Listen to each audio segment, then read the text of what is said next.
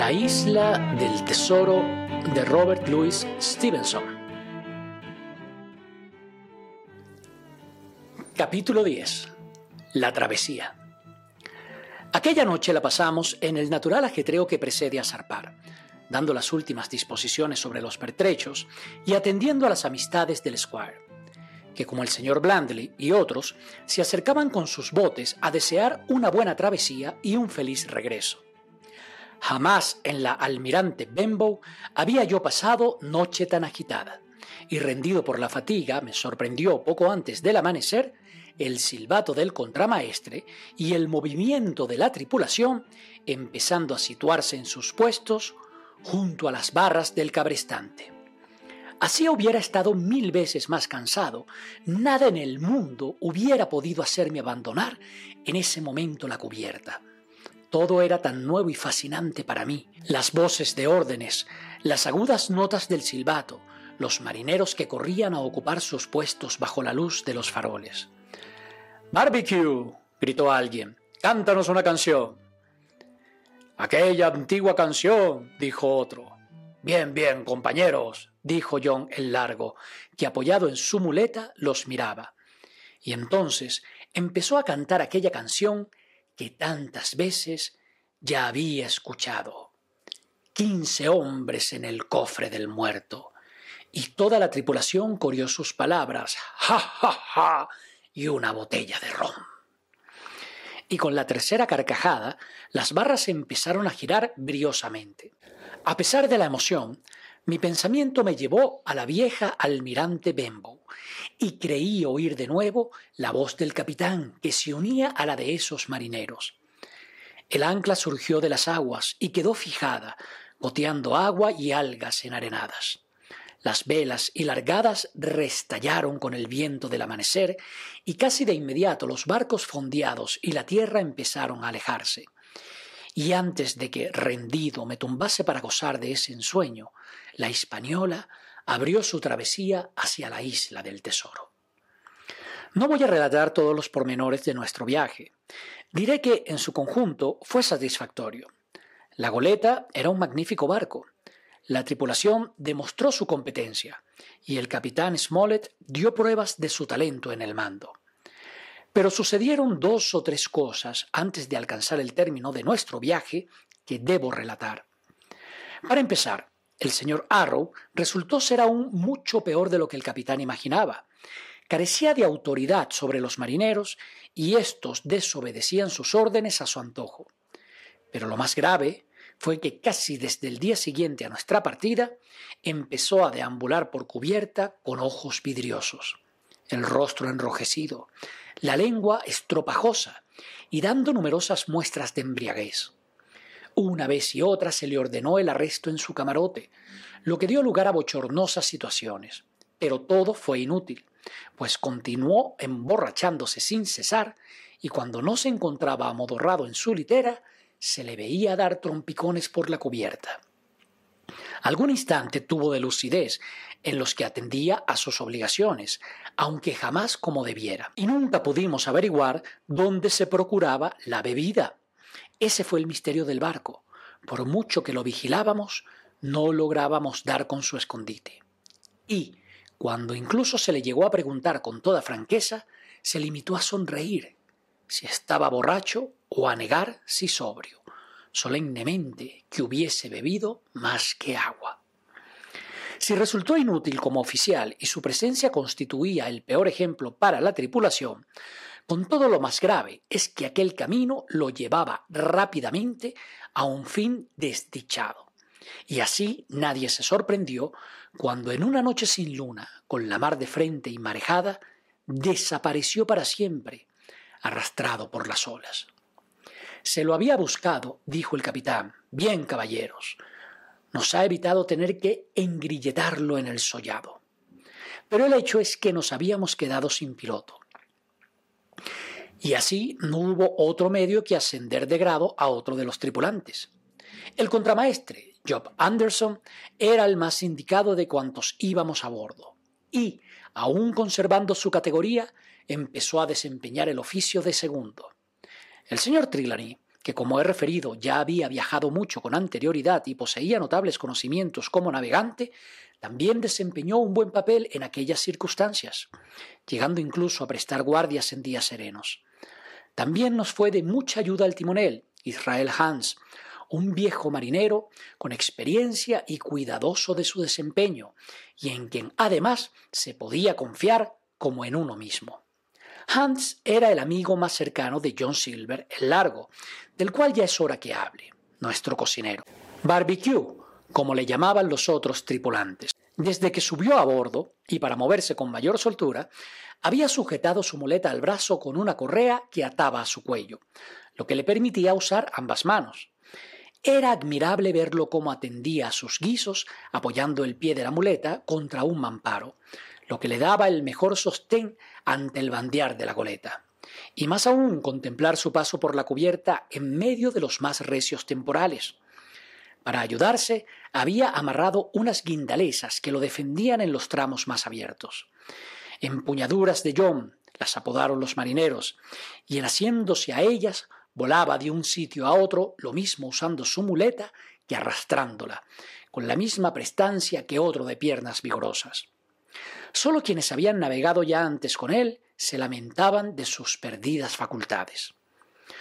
No ha habido dos como barbecue, me contó un día el timonel, y no creas que no tuvo buena educación en su mocedad. Y cuando quiere saber hablar como los libros y en cuanto a valor, un león es nada a su lado. Con estos ojos lo he visto trincar a cuatros y romperles a los cuatro la cabeza de un solo golpe, y estando él desarmado. Desde luego, toda la tripulación lo respetaba y obedecía. Tenía una maña especial para hacerse con cada uno, y a todos sabía prestarles la ayuda precisa. Conmigo no tuvo sino la mejor disposición, y me trató siempre con alegría al verme aparecer por la cocina, y he de decir que cuidaba de ésta como el más escrupuloso de los criados limpiarían la plata.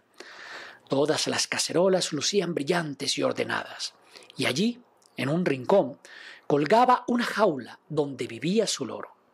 Pasa, Hawkins, me decía, siéntate a echar un párrafo con el viejo John. Eres la persona que veo con más gusto, hijo. Siéntate y vamos a oír lo que tenga que decirnos el capitán Flint. Le puse ese nombre a mi loro por el famoso pirata. Bien, capitán Flint, predice el éxito de nuestro viaje. ¿No es así, capitán? Y el loro empezaba a decir a toda velocidad ¡Doblones! ¡Doblones! ¡Doblones! Y seguía sin parar hasta que parecía enronquecer. Y yo le echaba por encima de la jaula un paño bajo el que enmudecía. Ahí donde lo ves, Hawkins, me decía, este pájaro tiene lo menos doscientos años. Y hay quien dice que algunos viven eternamente. Este ha visto ya pasar más condenaciones que el mismísimo Satanás. Ha navegado con England, con el gran capitán England, el pirata. Ha estado en Madagascar y en Malabar y en Surimán, en Providence, en Portobello, en Portobello cuando el rescate de los famosos galeones de plata. Allí aprendió a gritar doblones, y no es para menos, más de 350.000 que sacaron a flote, ¿eh, Hawkins? Estuvo cuando el abordaje del virrey de las Indias. Y a la altura de Goa, allí estuvo. Y lo miras y parece inocente como un niño. Pero tú no has olvidado el olor de la pólvora, ¿verdad, capitán? Todos a sus puestos. chillaba el loro. ¡Ah, qué araja! Decía el cocinero, y le ofrecía entonces unos terrones de azúcar que llevaba en el bolsillo y el loro se agarraba con su pico a los barrotes de la jaula y empezaba a lanzar maldiciones sin tino. Ya ves, añadía John, cómo no se puede tocar la brea sin mancharse. Este pobrecito pájaro mío, tan viejo como inocente, y blasfemando como el peor desalmado, aunque sin malicia, tenlo por seguro, porque igual es capaz de soltarlas delante de un capellán. Y John se llevaba la mano al sombrero con el solemne ademán que le era usual, y me hacía ver en él al mejor de los hombres. Entretanto, las relaciones entre el Squire y el capitán Smollett continuaban siendo tirantes. El Squire no trataba de disimular su desprecio por el capitán, y éste, por su parte, tan solo se le dirigía para responder a alguna cuestión, y aun así, con secas, firmes y escasas palabras. En algún momento reconoció haberse equivocado con respecto a la tripulación y que ciertos marineros eran tan diligentes como él deseaba, y hasta que en su conjunto todos se portaban bastante aceptable. En cuanto a la goleta, le había cobrado un verdadero afecto. Se ciñe mejor de lo que uno podría esperar hasta de su propia esposa, solía repetir. Pero sigo pensando que esta travesía no termina de gustarme y que aún no estamos de regreso.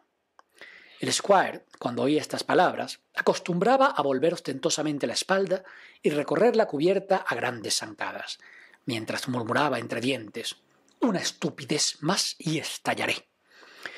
Sufrimos algunos temporales que no hicieron sino poner a prueba lo marinera que era la española, y todos cuantos navegábamos en ella estábamos contentos, lo que tampoco es tan difícil de entender porque no creo que nunca hubiera dotación tan correspondida desde que Noé cruzó los mares. Por el más nimio pretexto se le regalaba una ronda de grog, y con motivo de cualquier celebración, lo que era constante, porque el squire encontraba continuamente razones en el cumpleaños de este o aquel. Siempre había una barrica de manzanas destapada en mitad del convés para que cualquiera que quisiese las tomara.